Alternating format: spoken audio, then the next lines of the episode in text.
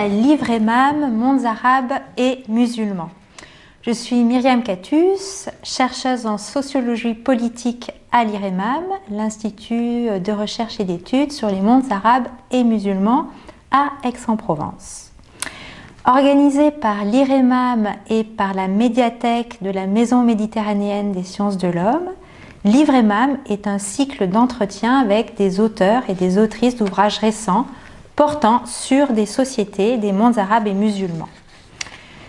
En 2015, le long métrage Much Loved du réalisateur marocain Nabil Ayouch, projeté au Festival de Cannes, était interdit de projection au Maroc pour outrage à la morale et préjudice au pays. Il s'intéressait aux trajectoires de femmes qui, à Marrakech, vivaient d'amour tarifé. Son actrice principale, Lubna Abidar, fut la victime d'une agression à Casablanca et a choisi euh, de s'installer en France où son témoignage a été l'occasion d'ouvrir un débat sur les mondes de la prostitution au Maroc, mais encore sur les rapports sur les identités de genre, sur la production aussi sociale et politique de différentes formes de subalternité. Ces questions sont régulièrement l'objet de débats et de discours au Maroc. Ils ont longtemps été dominés par les thèmes de la déviance et de l'atteinte à la moralité publique. Ils sont de plus en plus teintés de compassionnel et de représentation misérabiliste de la prostitution. Les sciences sociales n'y ont apporté qu'une attention lointaine et euh, les acteurs politiques et les milieux féministes un intérêt très secondaire. C'est pourtant précisément sur cette question que porte la longue, dense et minutieuse enquête ethnographique que Myriam Cher a conduite durant sept années à Tanger entre 2008 et 2015 sur les filles qui sortent, une traduction de l'expression marocaine polysémique riche. Myriam Cher est anthropologue, elle est maîtresse de conférences à l'INALCO, elle coanime le GREGAM, le groupe de recherche et d'études sur le genre au Maroc. Notre invité vient de présenter, vient de publier Les, filles qui sortent, jeunesse, sexualité et prostitution au Maroc, édité par les éditions de l'Université libre de Bruxelles.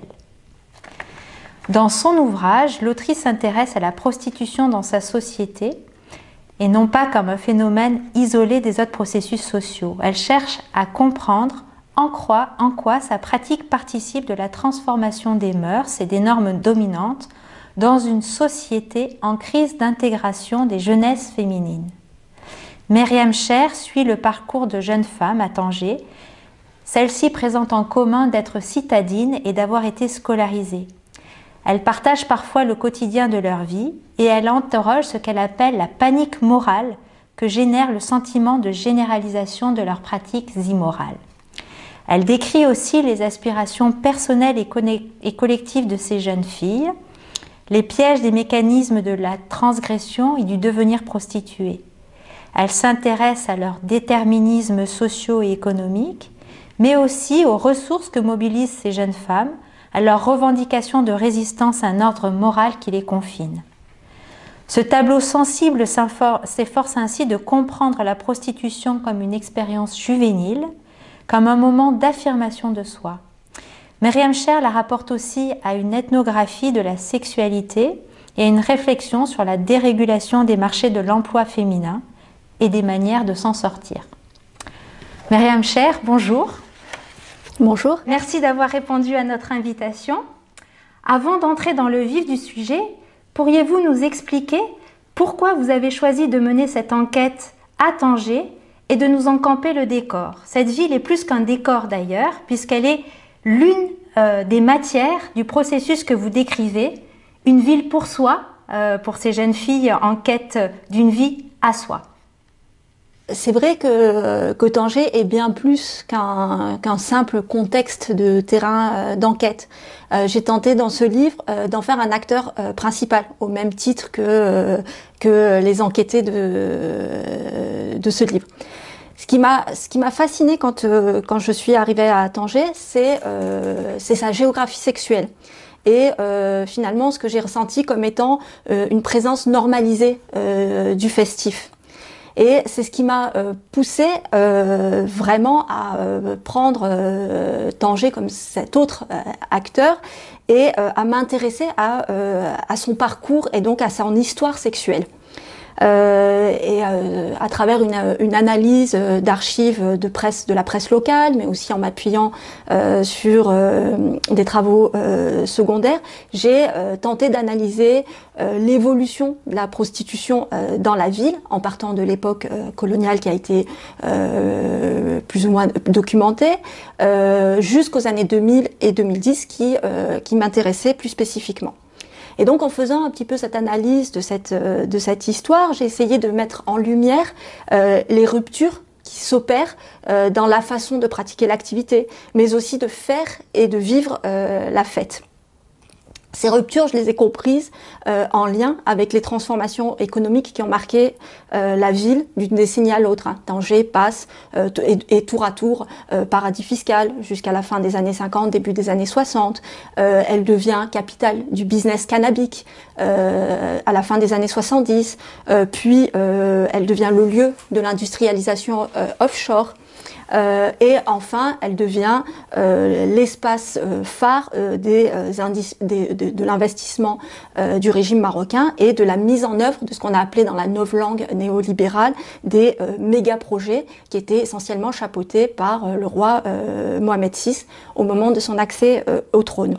Donc vraiment, c'est cette articulation entre l'économique et, et le festif qui m'a intéressée, puisque dans la circulation euh, de ces capitaux, hein, plus ou moins importants selon euh, les décennies, il y a des types de populations qui suivent euh, ces, capitaux, qui, les accompagnent et qui évidemment vont structurer d'une manière tout à fait spécifique à chacune de ces décennies, vont structurer les espaces festifs. Et ils vont avoir de manière plus générale un impact sur la visibilité générale de l'intime. Alors, j'ai euh, beaucoup, euh, je me suis beaucoup intéressée euh, aux métamorphoses urbanistiques, aux métamorphoses du bâti, en essayant de questionner ce que les grands projets de raménagement ont joué comme rôle dans le déploiement de cette culture intime et dans la réassignation des espaces prostitutionnels de la ville. Ce qui est intéressant, c'est de voir la, comment cette requalification va avoir un impact sur des établissements qui sont très vieux. Hein. Les établissements sur lesquels euh, j'ai travaillé sont des établissements qui datent de l'époque euh, euh, coloniale, de l'époque internationale, très connus pour justement tout le côté festif que la littérature a bien mis en évidence. Donc ce qui m'a intéressé, c'est de voir un petit peu comment ces, ces devantures, ces établissements, les propriétaires qui, qui, les, qui les tiennent, ont essayé de suivre la mouvance de cette requalification et pour la suivre, elle passait évidemment sur des manières de dissocier ce qui était considéré comme des pratiques festives et donc des pratiques prostitutionnelles dites populaires, shabi, euh, pour euh, cadrer un peu plus avec des pratiques euh, en phase avec ce qu'ils voyaient comme étant la modernité et donc comme étant la modernité des relations entre hommes et femmes, fussent-elles des relations prostitutionnelles.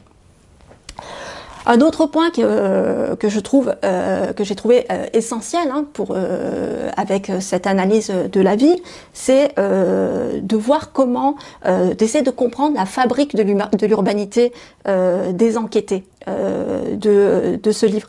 La ville, bon, ben, c'est le travail que l'anthropologie urbaine a, a, bien démontré, est un, est un lieu de production de sens et, et d'identité. Et euh, c'est un, un, laboratoire extraordinaire de la manière dont euh, on devient un individuel, dans la manière dont on se subjective, on va dire, euh, en, en, en, sciences sociales. Et c'est passé euh, effectivement par les pratiques, les usages que les filles euh, font de la vie, des usages admis, mais aussi des usages moins admis qui ont qui permettent justement de faire reculer ces frontières de ce qui est admissible ou pas quand on, euh, utilise la ville, c'est-à-dire de, l'explorer, d'en connaître les confins, d'en connaître l'étendue, euh, de l'habiter seul. Euh, et ça, ça a été un point central puisque c'est à travers l'habitat féminin que j'ai partagé avec les filles que c'est posé de manière très claire cette question de qu'est-ce que c'est que devenir tangérois. Merci beaucoup. Donc dans cette euh, passionnante anthropologie euh, de la transformation d'une ville, je dirais que euh, l'une des grandes qualités de votre ouvrage est la façon dont vous ethnographiez précisément le sortir. Et je cite là votre préfacier, Mohamed Tozi, sans jugement moral et avec une grande empathie. Alors ma question c'est mais comment enquête-t-on sur l'intime, sur la déviance, sur la sexualité? Comment avez-vous pu mettre en place les dispositifs d'une enquête et euh, finalement à quelles questions d'anthropologie euh, du terrain euh, cette enquête vous a-t-elle conduite? L'enquête ethnographique a reposé sur trois sites d'observation. Donc, il y a un premier, un premier site euh, qui a été constitué par euh, les lieux de prostitution, donc les bars, les discothèques, euh, les cabarets ou les quartiers rouges de la ville, c'est-à-dire les quartiers où, où sont concentrés des établissements où il est possible de, de, de, passer la nuit. Donc en gros des hôtels de passe, des, des appartements privés mais qui sont mis sur le marché de la location de passe. donc une enquête a été euh, menée sur euh, ces lieux euh, très précis de, la prostitution. Un autre site d'observation a été constitué par ces colocations dont j'ai parlé. Donc en fait, tout ce qui constitue les lieux de vie, mais aussi les réseaux des jeunes femmes euh, sur lesquels euh, j'ai travaillé. Donc en fait, les, lieux de vie et les réseaux, c'est-à-dire les réseaux d'amis, mais aussi les familles. C'était très important de pouvoir euh, suivre ces femmes-là dans ces différents espaces de sociabilité. Et un troisième lieu, euh, site d'observation euh, plus distancé, euh, a été constitué par les forums des sites qui sont dédiés à la prostitution. Généralement, ce sont des sites qui portent sur qui portent le nom de, de, guide international du sexe et qui essayent de répertorier la, enfin, de répertorier des savoirs sur la prostitution à travers le monde et qui sont ciblés pour les clients. Donc là, ça a été plus une ethnographie numérique, mais qui a été importante justement pour un peu plus enrichir ma compréhension de la clientèle euh, masculine. Alors, pour, je voudrais revenir sur le, deuxième site d'observation qui, est, euh, qui était euh, essentiel, donc euh, ce lieu de vie euh, des femmes, euh, parce que c'est finalement ce, ce site-là qui m'a permis véritablement de décentrer mon regard et de penser l'activité prostitutionnelle par le prisme de la jeunesse et de la sexualité.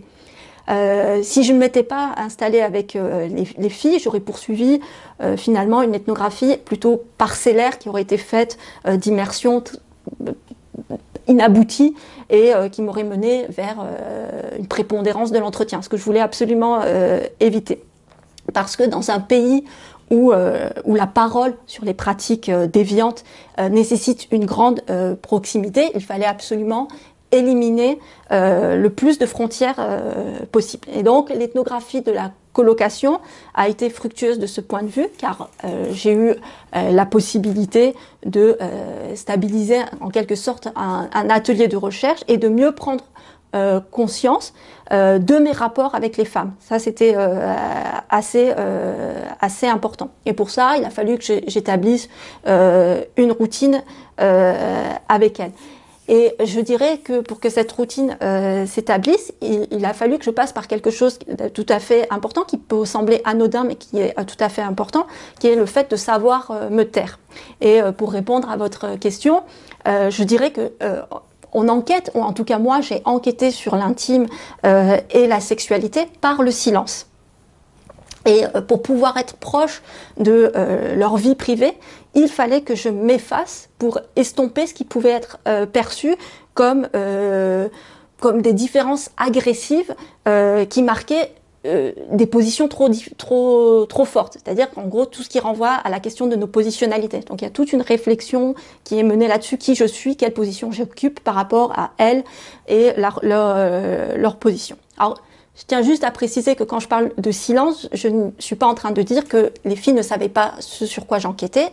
Elles, elles étaient évidemment euh, au courant de, mon travail d'enquête. Elles savaient très bien que je travaillais euh, sur elles. Et c'est justement parce qu'elles savaient qu'il fallait, euh, qu'il fallait trouver un, terrain de, discussion où mon travail de d'objectivation de leur pratique était un peu moins agressif.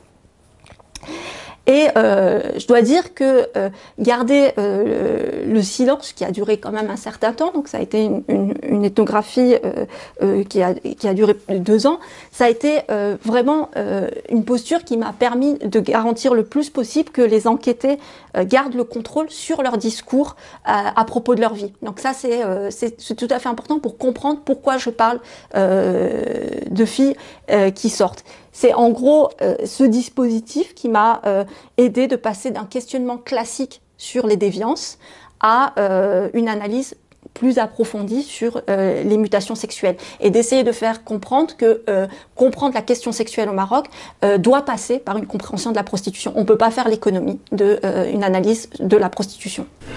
Merci. Alors justement, bah, pourquoi elle? Pourquoi ces jeunes filles? Euh, lorsqu'on vous lit euh, et que l'on suit euh, le destin de certaines d'entre elles, de Salima, de Badia, d'Amaya, on comprend bien qu'à plusieurs moments, leur ville bascule ou en tout cas est en bascule. Autrement dit que d'autres choix auraient pu être faits, étaient possibles. Donc comment et pourquoi ces jeunes filles-là précisément passent-elles de l'amusement juvénile et du divertissement adolescent euh, à la prostitution Quels sont les euh, euh, déterminants, les prédispositions économiques et sociales que vous avez pu mettre en évidence dans ces trajectoires? Pour situer un petit peu sociologiquement les filles, alors ce sont des jeunes femmes qui sont toutes originaires de milieux populaires et de familles où le quotidien se gère par le manque. Hein, c'est-à-dire que les pères euh, ne travaillent plus, euh, souvent à la suite de, euh, de maladies chroniques incurables, certains décèdent, les mères, lorsqu'elles travaillent, ont du mal à faire vivre les familles, et ça c'est à mettre, à imputer à la configuration du travail féminin dans ces pays-là, qui est fait d'interruptions très régulières. Euh, donc ça, c'est euh, ce qui les rapproche, c'est euh, cette condition sociale qu'elles partagent. Il y a aussi autre chose qui rapproche ces filles, c'est leur âge, hein, c'est-à-dire leur état de, jeunesse. Elles sont la majorité, lorsque je les rencontre en 2008, ont entre 18 et, et, et 24 ans. Et ce qui rapproche et que je mets en lien avec cet état de jeunesse, c'est aussi la similarité de leur trajectoire euh, intime et euh, sexuelle. Alors les filles qui sortent est euh, une expression, comme vous, l'avez rappelé Myriam, que j'ai reprise à mes enquêtés. Et c'est une expression qu'elles utilisaient pour décrire leur, leur activité. Et tout en restant, essayant de rester fidèle à, euh, à, la manière dont elle nommait ce qu'elle ce qu'elle faisait, j'ai forgé à partir de cette expression euh, la notion de sortir. Et le sortir, qu'est-ce que c'est? C'est euh, une pratique qui englobe différentes expériences qui ont toutes trait à la sexualité. C'est sortir, pardon, renvoie au travail sexuel, il renvoie au divertissement, et il renvoie aussi à la relation euh, amoureuse. Euh, et donc on sort toujours euh, dans l'objectif de vivre l'une de ces trois expériences et, parfois les trois en même temps.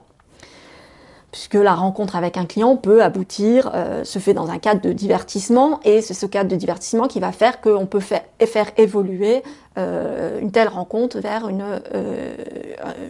histoire plus stable. Donc sans nier l'une ou l'autre dimension, euh, j'ai voulu rendre compte de l'articulation euh, qui se jouait entre euh, précarité, découverte de soi et devenir adulte.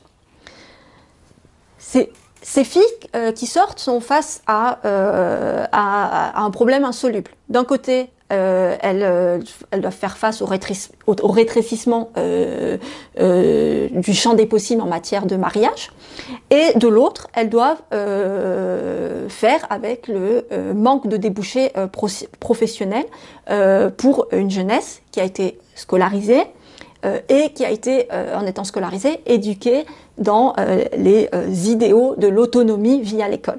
Ça, c'est important, je vais, je vais y revenir.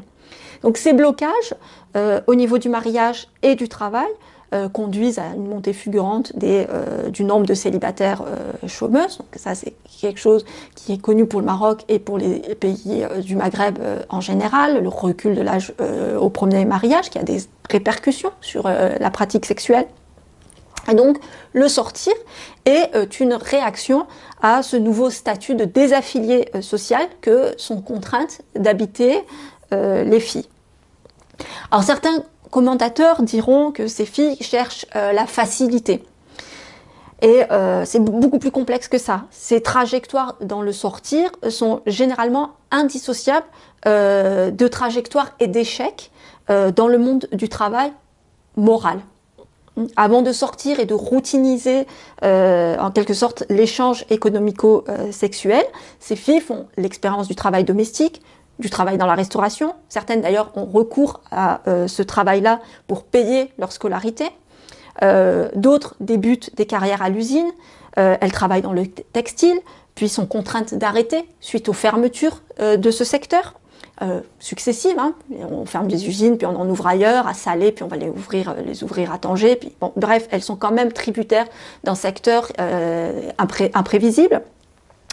Les mauvaises expériences dans les services et le travail en pointillé dans l'industrie, où on est débauché donc du jour au lendemain, favorisent cette systématisation d'échanges économico-sexuels.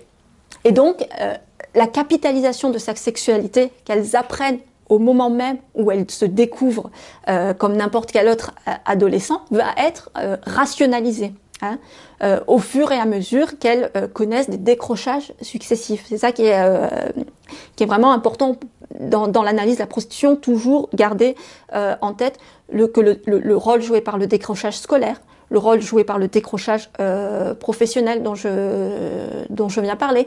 Euh, petite parenthèse, parfois les expériences, par exemple, comme dans le service de la domesticité, de la domesticité on, on, décroche de, ces, de ce domaine-là en raison d'agressions sexuelles qui sont vécues. Donc du coup, ce sont des domaines dans lesquels on n'a pas envie de, retourner. Euh, il y a aussi le décrochage euh, familial, comme j'ai pu le dire tout à l'heure lorsque les parents euh, euh, décèdent ou tombent malades, et le décrochage intime lorsqu'on euh, on a des difficultés à stabiliser une relation conjugale ou que celle-ci n'aboutisse pas sur, sur le mariage. Donc, en gros, tout ça pour dire qu'on n'entre pas en prostitution sans avoir eu une série d'expériences qui y préparent les, choix sont faits, il y en a beaucoup qui sont faits, mais euh, c'est aussi des,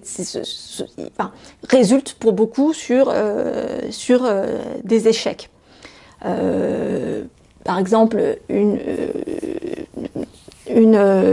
des filles Salima euh, j'ai pu la suivre aussi dans sa manière d'essayer, puisque les filles sont souvent dans, dans, cela. Elles essayent même en étant, en construisant une carrière dans la prostitution, elles essayent régulièrement de décrocher, elles essayent régulièrement d'en sortir. Euh, et euh, elles vont essayer de se retourner lorsque de l'information leur arrive sur tel endroit où il est possible d'être embauché, euh, telle usine où on peut être embauché. Elles vont déployer des efforts pour, euh, pour y aller. Par exemple, Salima, je la suis dans euh, ses tentatives de déposer des CV, de participer à des réunions de recrutement. Euh, par exemple, c'était le cas d'une réunion de recrutement d'une usine de câblage qui embauchait énormément. Elle, elle en est euh, éjectée parce qu'elle ne correspond pas au, au, profil et surtout parce que euh, elle est considérée comme étant immorale, ce qu'elle porte sur, ce qu'elle considère euh, qu'elle porte physiquement et en apparence. Donc il y a énormément de, secteurs qui, euh, se ferment, euh, à elle. Cette, euh, installation aussi durable dans le, du phénomène prostitutionnel est aussi à mettre euh, en lien avec euh, l'évolution sur la longue, enfin avec l'évolution, euh, avec l'état, pardon, l'état du mariage, hein, qui est à voir en gros finalement il n'y a pas de débouché, c'est très difficile de se marier et c'est un petit peu une évolution que l'on a vu euh, se faire dans dans la longue durée. Et on a des qui se retrouvent finalement obligées de gérer par, elle, euh, par elles-mêmes une sexualité qui leur est mise euh, en quelque sorte euh, entre, les mains, puisqu'elles proviennent de familles qui n'ont pas les moyens, qui n'ont pas les capitaux, ni sociaux, ni économiques, pour faciliter en gros leur mise en circulation sur un marché matrimonial complètement bouché. Peut-être qu'on pourrait revenir précisément sur ce point que vous venez d'aborder, qui est cette sorte de paradoxe qui n'en est pas un, hein, que vous nous montrez bien, euh, euh, de la façon dont se devenir prostituée s'inscrit aussi dans une quête, euh, une recherche d'autonomie, de reconnaissance et de réalisation de soi. Là où je trouve que votre ouvrage est très convaincant, c'est précisément parce qu'il ne s'arrête pas à l'analyse de la prostitution à l'aune de ces décrochages successifs dont vous venez de nous parler, mais qu'il s'intéresse aussi à d'autres types d'engrenages euh, que ces déterminismes, on va dire, et ces prédispositions sociales, euh, ou euh, d'ailleurs domination de genre, des engrenages qui, je dirais, par effet de cliquets successifs, transforment quasiment insidieusement des activités libres de loisirs en activités beaucoup plus contraignantes de prostitution et euh, dans euh, les transforme aussi bien sûr, il les emmène dans l'aliénation euh, de la mauvaise réputation.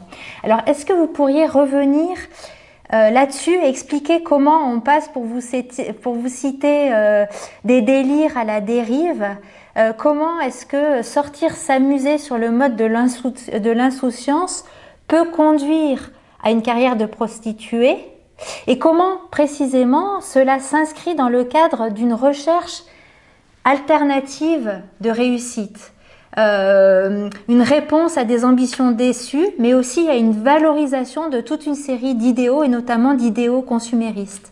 Il y a quelque chose qui, est, euh, qui était très présent euh, durant, euh, durant ce terrain et dans nos discussions avec les filles, c'était euh, tous les récits qu'elles pouvaient donner sur une période très particulière qui est celle de l'adolescence.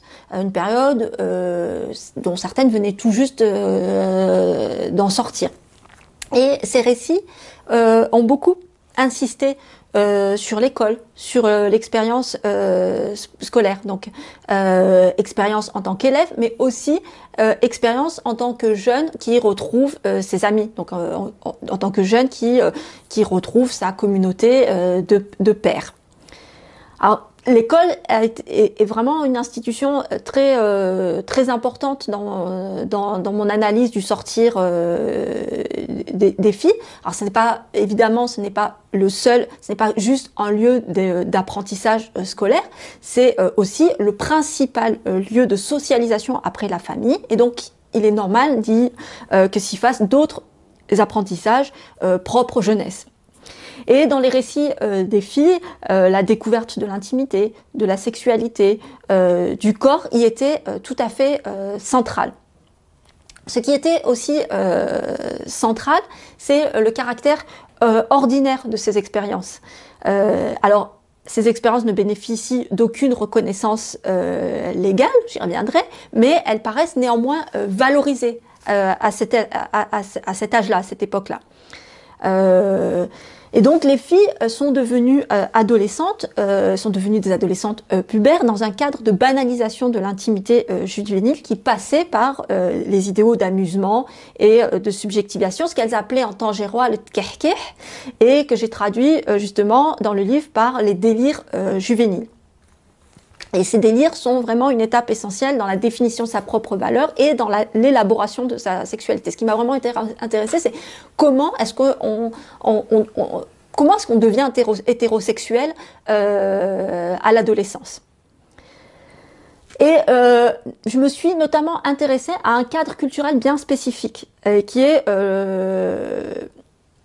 celui euh, des échanges, euh, des échanges d'argent, euh, des échanges de, enfin celui du don masculin, celui du, du, recevoir et du contre-don féminin, et qui, qui sont en fait finalement des normes qui empruntent largement aux normes dominantes des échanges entre hommes et femmes dans le pays.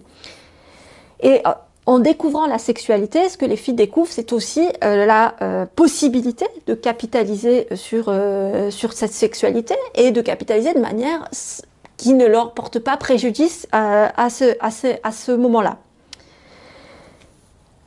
Je regardais à quel moment justement cette sexualité sur laquelle on capitalise, qui ne porte pas de problème, dévie. Et donc je me suis euh, intéressée justement à ces délires qui euh, dérivent euh, et j'ai constaté que cette dérive se fait à mesure que leur, exclusion du système scolaire se précise et qu'elles font l'expérience de toute cette précarité du travail dont j'ai parlé. C'est précisément la précarité qui exacerbe la capitalisation du sexuel. Et donc celles qui avaient euh, le statut d'élève euh, insouciante, euh, ce qui excusait d'une certaine façon leur transgression, se retrouvent poussées vers le statut de mauvaise fille, se retrouvent poussées vers le statut de fille des rues, par lesquelles elles vont se professionnaliser dans la, la, prostitution. Alors ici, les cadres sociaux de l'expérience, pour reprendre Erving Goffman, sont absolument essentiels. Ce que je veux dire, c'est que euh, le point de bascule, il se situe euh, dans la différenciation de, ces cadres. Dit autrement, c'est l'attractivité des jeunes femmes qui constitue de moins en moins une simple expression de soi valorisante et de plus en plus euh, un moyen de générer de l'argent et d'entrer par défaut dans, dans l'âge adulte.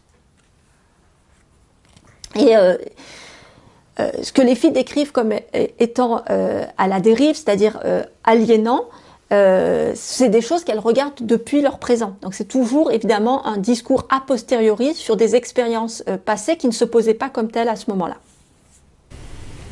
Oui, donc vous venez de parler de, de, générer de l'argent et de dons et de contre-dons. Euh, ces jeunes femmes sont des travailleuses du sexe, c'est-à-dire que euh, si euh, certaines d'entre elles ne se reconnaissent pas dans cette étiquette, c'est ainsi que les désignent par exemple les ONG ou le ministère de la Santé qui s'engagent dans des programmes de lutte contre les maladies sexuellement transmissibles qui, entre autres, les ciblent. elles sortent travailler. Pourriez-vous nous expliquer plus en détail dans quelle mesure effectivement leur activité sexuelle s'inscrivent-elles dans une économie euh, euh, du travail qui engage différents types d'acteurs et de ressources. Euh, ces ressources soient l'échange tarifé de leur, de leur faveur, bien sûr, mais aussi d'autres types d'expériences qu'elles capitalisent, comme vous l'avez dit. Puisqu'on va entrer, euh, qu'on va aborder cette notion de travail euh, sexuel, je voudrais préciser euh, deux choses. Alors d'abord, une des caractéristiques de la prostitution au Maroc est d'être en général une entreprise individuelle. Hein. Les filles sur lesquelles j'ai travaillé ne travaillent ni pour un souteneur, ni pour les établissements où elles se rendent. Alors c'est évidemment c'est un peu plus complexe. Il y a différents acteurs qui vont euh, un peu parasiter cette économie-là, qui vont profiter de ces revenus qui, génèrent, mais qui ne vont pas euh, forcément euh, forcer les filles à la rue comme on peut le voir sur d'autres modèles. Alors ça, la question des réseaux, c'est autre chose. Elle peut apparaître, mais c'est souvent quand des questions de circulation transnationale se mettent en place. Mais pour le cas de la prostitution, au Maroc, c'est vraiment important de comprendre qu'on est vraiment dans une pratique très, très individuelle et euh, les filles y tiennent. L'autre point, avant de revenir sur celui-ci, c'est que euh, quand j'utilise euh, la notion de sortir, ce n'est pas du tout une manière d'euphémiser la prostitution ou de ne pas la dire. Pas du tout. Hein, les filles, d'ailleurs, les filles ne cherchent pas du tout à cacher ce qu'elles font. elles sont plutôt dans une démarche où, où elles l'assument.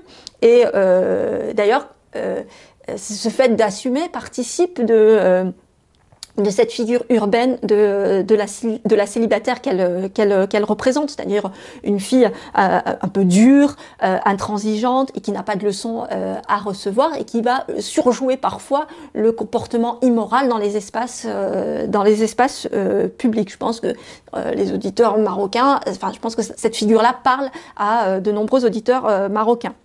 Donc la plupart des filles sont vraiment au clair avec euh, la tournure professionnelle que, euh, prend leur, euh, leur pratique.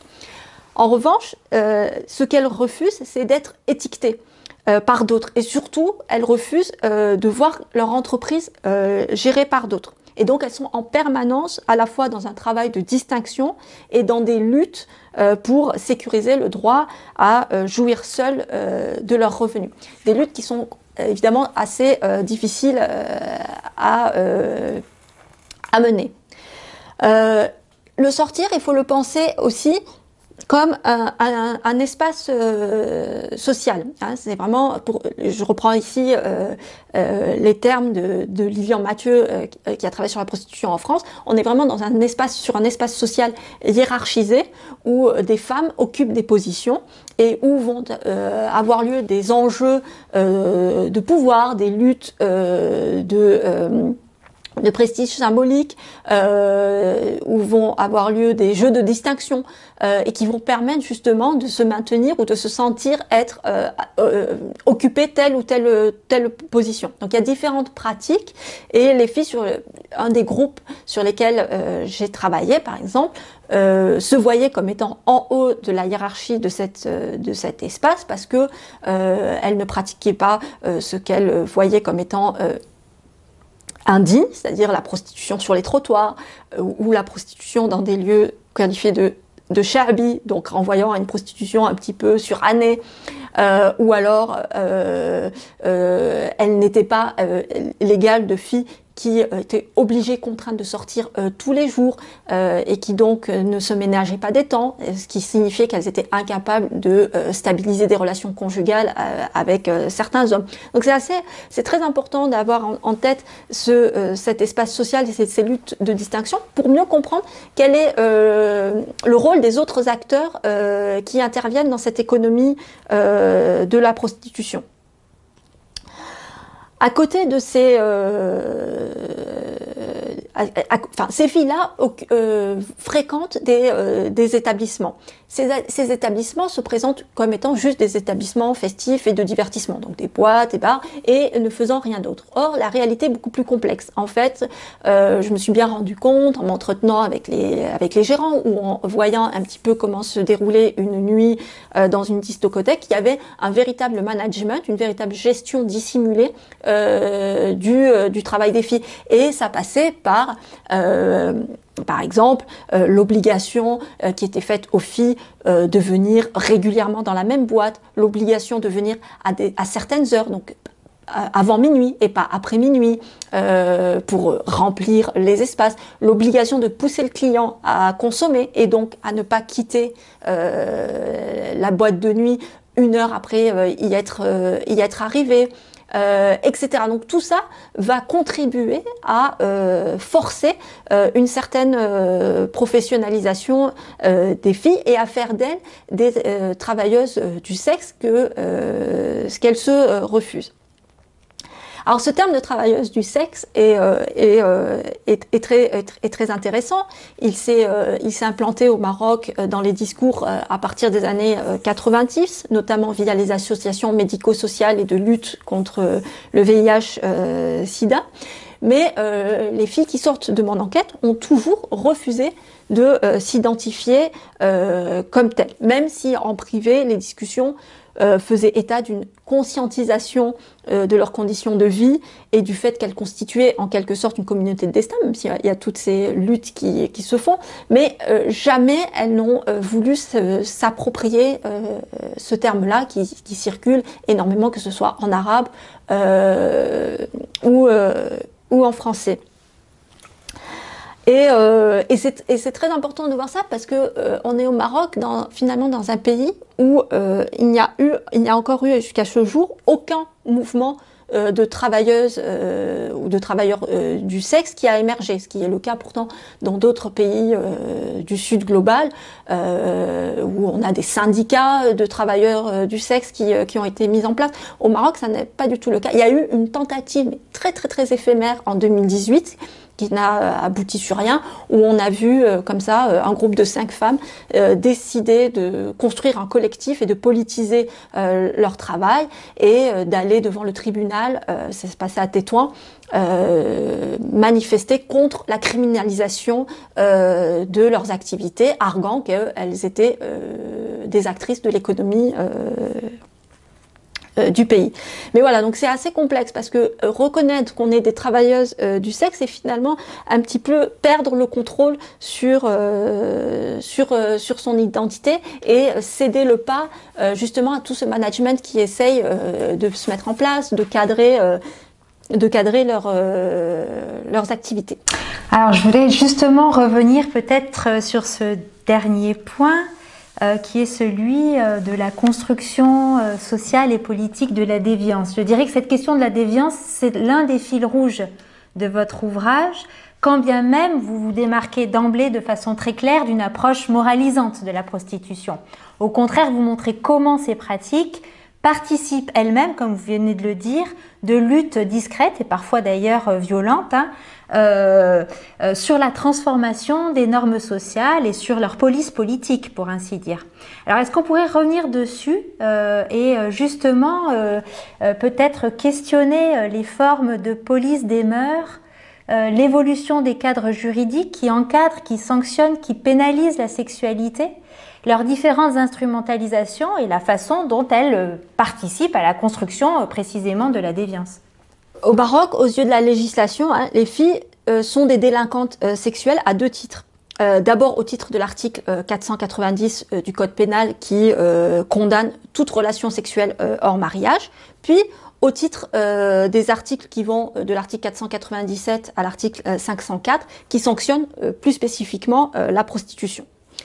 Dans les faits, euh, et euh, en regardant, euh, en observant, en analysant le travail policier, finalement, les filles ne sont condamnées ou poursuivies ou arrêtées euh, que par rapport à l'article 490 qui finalement concerne l'ensemble des euh, citoyens euh, marocains, ce qui ne concerne pas du tout la prostitution, c'est plutôt la débauche en, général. Avant, la prostitution appartenait à cette catégorie-là, et le code pénal dans ses réformes a petit à petit introduit des articles plus spécifiques à la prostitution, ce qui a permis finalement de dissocier un petit peu euh, les catégories de femmes. Donc celles poursuivies pour euh, uniquement prostitution et celles poursuivies pour euh, débauche à laquelle la prostitution appartenait. Dans le travail policier, euh, il y a deux choses. Hein. Donc, je ne pense pas qu'il y ait une évolution du cadre euh, juridique. Hein. Ces lois-là, euh, il y a, des, mouvements qui sont actuellement menés justement pour les libertés individuelles et qui cherchent à l'abolition, notamment de l'article 490.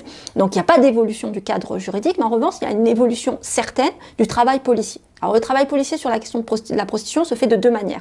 On a d'un côté ce qu'on appelle les campagnes d'assainissement et euh, qui sont finalement des campagnes qui sont menées euh, de temps en temps dans la ville où on voit tourner des staffettes, des camionnettes euh, de policiers qui ramassent. et c'est une manière aussi de faire du chiffre. Il y a une grosse politique du chiffre au Maroc qui est, qui est conduite là-dessus. Donc plus on expose au public les chiffres sur les arrestations des crimes moraux, plus on montre qu'on fait de l'assainissement moral dans le pays. Euh, donc ça c'est une chose.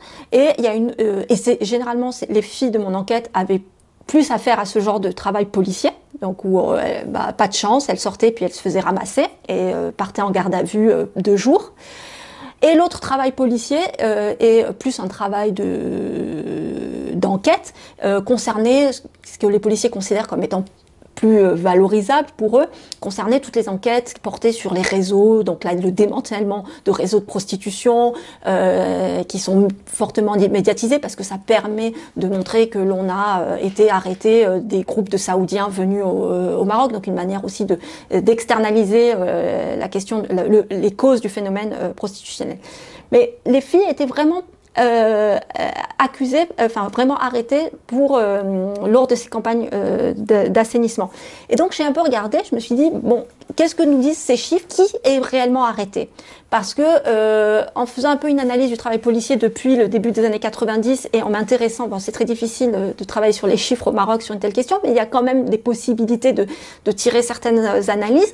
Bah, je me suis bien rendu compte que la baisse des cas de crimes moraux s'accompagne d'une conscientisation euh, par la police euh, de l'évolution des mœurs et donc de la nécessité de ne pas arrêter tout le monde et euh, d'essayer de concentrer les arrestations. Donc du coup, c'est ce qui m'a permis de démontrer comment est-ce qu'on est passé d'un ordre, ordre moral mené par la police à un ordre social puisque les filles majoritairement concernées par les arrestations sont des filles qui sont considérées, qui viennent des milieux populaires et euh, qui sont considérées comme étant euh, des prostituées. Et les filles qui sortaient étaient des filles qui étaient arrêtées, peu importe euh, l'objectif de leur sortie, qu'elles soient en fait ou qu'elles soient avec des clients. Généralement d'ailleurs, quand elles étaient en fête, puisque c'était les moments où elles étaient plus décontractées et qu'elles pensaient moins avoir affaire à la police, c'était les moments où elles, on les embarquait, elles disaient bah dis donc, moi ce jour-là, je n'étais pas avec un client.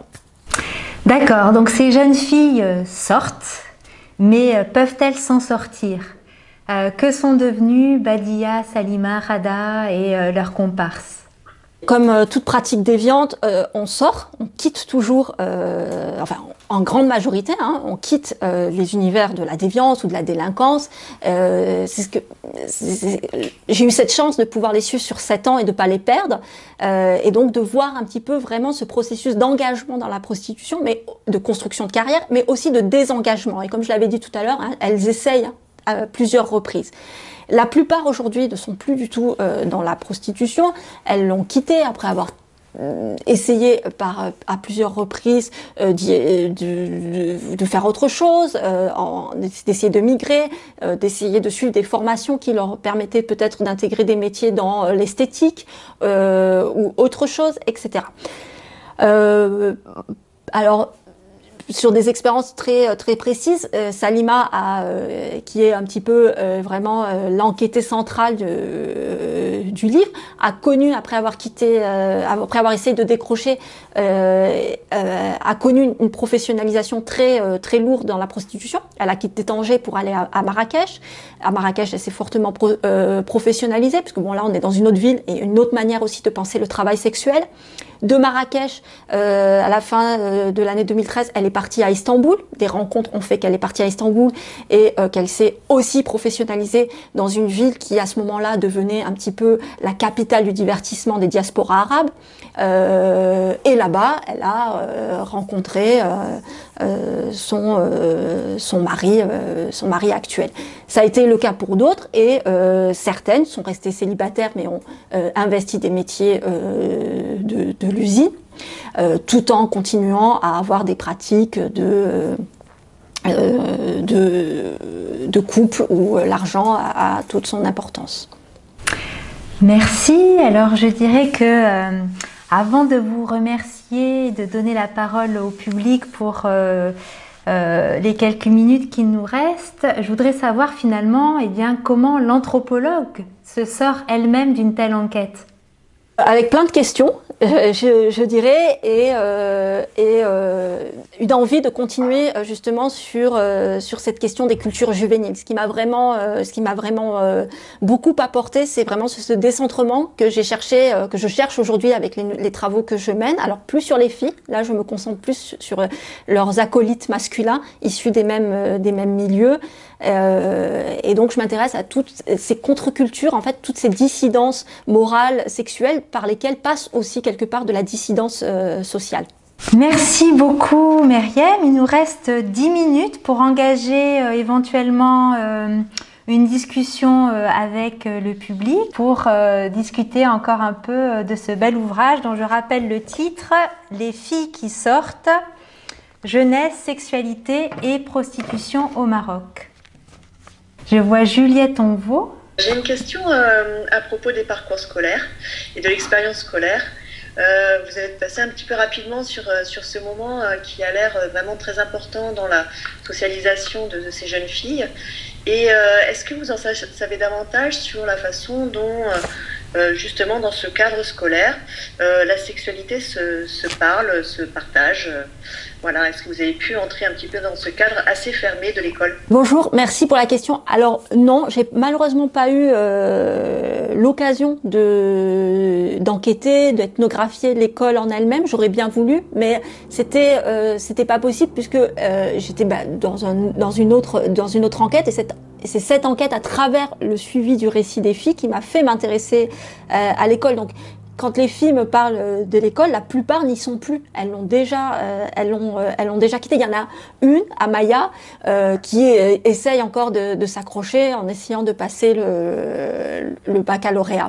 Donc j'ai pas vraiment eu cette opportunité de faire une véritable ethnographie des, bah, des, interstices finalement de, de l'école où se joue toute cette construction des gens. J'aurais adoré, mais ça n'a n'a pas été, ça n'a pas été possible. Donc tout ce que je tout ce que je sais et ce que je dis par sur l'école provient des, des, des récits que j'ai eu avec les filles, des discussions que j'ai pu avoir en aparté avec des, des, lycéens ou des lycéennes et aussi du débat public parce qu'il y a tout un débat sur les sur les lycéennes. C'est une figure repoussoire. Et c'est une figure du soupçon euh, justement par rapport au fait euh, qu'on sait qu'il euh, y a une permissivité morale dans les, euh, dans les écoles. Et c'est d'ailleurs toujours les femmes qui, sont, sujets, enfin, qui sont les victimes de, de ce système hétérosexiste qui se reproduit dans ces débats que l'on a occasionnellement sur, sur les écoles. François Sino Myriam, elle a déjà, a déjà posé un peu à la fin de, de la question du désengagement, de comment ces, filles qui sortent sortent de, ça. Euh, mais je me demandais si, euh, si tant est qu'elles en parlent, mais au moment où, vous avez enquêté, comment à ce moment-là euh, elles se projetaient dans l'avenir? Comment est-ce qu'elles imaginaient leur vie future? Parce que vous, avez, voilà, vous avez évoqué le, devenir de quelques-unes, notamment éventuellement des, des stratégies, enfin je ne sais pas si c'est des stratégies matrimoniales réussies ou autre chose, mais au moment où vous étiez avec elle, comment, je me demandais comment elle se projetait dans l'avenir. Euh, pour les filles sur lesquelles euh, j'ai travaillé pour cet âge-là, hein, parce que bien évidemment j'ai aussi euh, eu des entretiens avec des personnes beaucoup plus âgées et donc le regard va être porté différemment, mais pour ces filles-là, la question matrimoniale c'est vraiment une, une blessure c'est euh, une blessure d'orgueil, c'est une blessure de, de, ne pas pouvoir s'accomplir en tant que femme. Donc en gros, elle se projette uniquement à travers euh, le mariage. Un mariage, c'est pas avec n'importe qui. Euh, c'est pour ça que c'est assez intéressant aussi de voir la manière dont les, les, garçons qui, qui ont ce pouvoir de construire des mauvaises réputations sont aussi placés positionnées euh, par les filles. Elles vont pas aller avec n'importe qui, mais elles se projettent essentiellement via euh, le mariage, euh, un mariage si possible qui permette une certaine mobilité, que ce soit par la possibilité de migrer, donc de quitter le pays. Il y a ça aussi qui est qui est fondamental. Il y a cette, ce véritable euh, désir de partir. En gros, ça se posait comme ça pour elle. Euh, il faut que je me marie si je reste ici. Et euh, si je me marie pas, il faut au moins que je parte. C'est pas grave si je suis pas mariée euh, en dehors du Maroc, mais si ma vie doit se, se faire à l'intérieur de ce pays, il faut que ça passe euh, essentiellement par euh, par le mariage. Ce qui pose justement des questions sur euh, sur toute cette question de l'évolution des rapports euh, hommes-femmes, parce qu'il y a véritablement une évolution du système de genre, mais une évolution qui se fait tout de même en en reproduisant les, l'hégémonie euh, euh, hétérosexuelle, en reproduisant euh, la domination masculine. Donc il y a quand même des cadres qu'elle repousse un petit peu, mais qui sont assez limitants. De Françoise Lorserie. Vous parlez des perspectives matrimoniales de, vos enquêtés. Ça me faisait penser aux, nouveaux réseaux qui se développent. A des réseaux numériques en direction de diaspora. Euh, et euh, au mariage qui se conclut comme ça à distance euh, et puis qui vont pour une partie au moins se réaliser réellement dans des espaces intermédiaires parfois comme l'Espagne ou autre, mais avec éventuellement des, des, des, conjoints, des futurs conjoints, des aspirants conjoints, il y a de tout, français. Euh, est-ce que au cours de votre ethnographie, vous avez eu euh, vent euh, Est-ce que vos propres enquêtés, j'ai pas lu le livre, je suis désolée, peut-être que vous en parlez. Est-ce que vos propres enquêtés faisaient, avaient ce genre de pratique sur les réseaux? J'en ai pas parlé, mais alors on est à Tanger. Donc évidemment, c'est une, ville euh, transnationale, c'est euh, une ville très particulière où, euh, qui est faite de, circulation et de mouvements incessants entre l'Espagne, le reste de l'Europe et, et, le Maroc. Et ces filles-là sont connectées et sont hyper connectées justement à euh, aux personnes qui vivent au-delà euh, au-delà du détroit. Parmi les, euh, les hommes qui qui qui comptent dans qui comptent pour les filles, il y a beaucoup d'Européens d'origine marocaine, que ce soit des Français, que ce soit des Belges essentiellement, beaucoup de Belges puisqu'on est à, à, Tanger, que c'est un lieu d'immigration vers vers la Belgique, des Hollandais aussi. Et euh, donc, il y a euh, les hommes par, euh, grâce auxquels, par, par, lesquels elles vont quitter le sortir, sont parfois des hommes qui appartiennent à, à, à la diaspora. Euh, et euh, alors euh, j'en parle, il y a, y a, vraiment, j'en parle beaucoup dans, enfin beaucoup. Il y a une partie qui est consacrée justement à, à, ces transnationaux. Alors il y a différents transnationaux. Il y a les transnationaux qui sont nés en Europe. Il y a les transnationaux qui ont quitté le Maroc, qui sont jeunes mais qui ont quitté le Maroc il n'y a pas si longtemps. Et puis il y a d'autres transnationaux qui sont des premières générations qui ont émigré, qui sont très âgés et qui reviennent à la retraite au Maroc et qui se reconstruisent des vies en laissant enfants, euh, femmes euh, en Europe et qui se reconstruisent des vies avec euh, des, des jeunes femmes. Donc il y avait ces trois types d'hommes transnationaux desquels je parle et, et, qui vont jouer un rôle aussi important dans la manière dont se définissent les...